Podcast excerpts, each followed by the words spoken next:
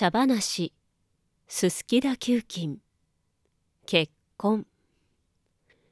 文学者の永田秀夫三木彦次氏のおっかさんに妙な病気がある。妙な病気というのは洋食を食うときっと赤痢になるというのだ。こう言うとそんじょそこらの洋食屋は向きになって怒り出すかもしれないが実際のことだから仕方がない。もっとも永田市のおっかさんはそんな体だからめったに洋食なぞ食べない。これまで義理に迫られて三度ばかしフォークを手に取ったことがあるが三度が三度とも赤痢になった。第1回は麹町の富士見県。第2回は上野の西洋圏第3回は日本橋の東洋圏で食べたのだがその後ではいつでも決まったように病気になった。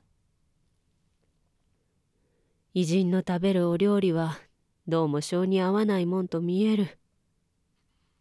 永田市のおっかさんはこんな考えで今では洋食屋の前を通る時は袖で鼻を押さえて小走りにあたふた駆け抜けることにしている。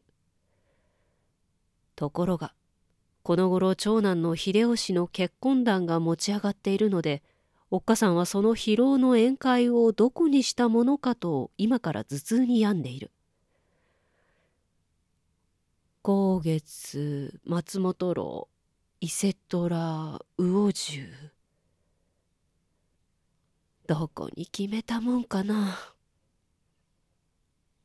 とおっかさんは知っている限りの料理屋を記憶から呼び出して見積もりを立ててみるが時間と狩猟の制限から言うとやはり西洋料理屋を選ぶに越したことはなかった。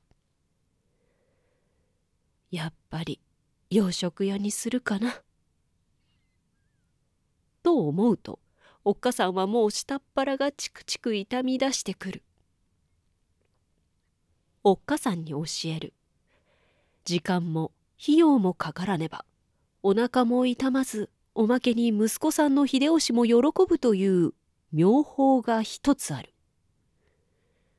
それは日本料理屋でも洋食屋でもない。当分結婚を延ばすということだ。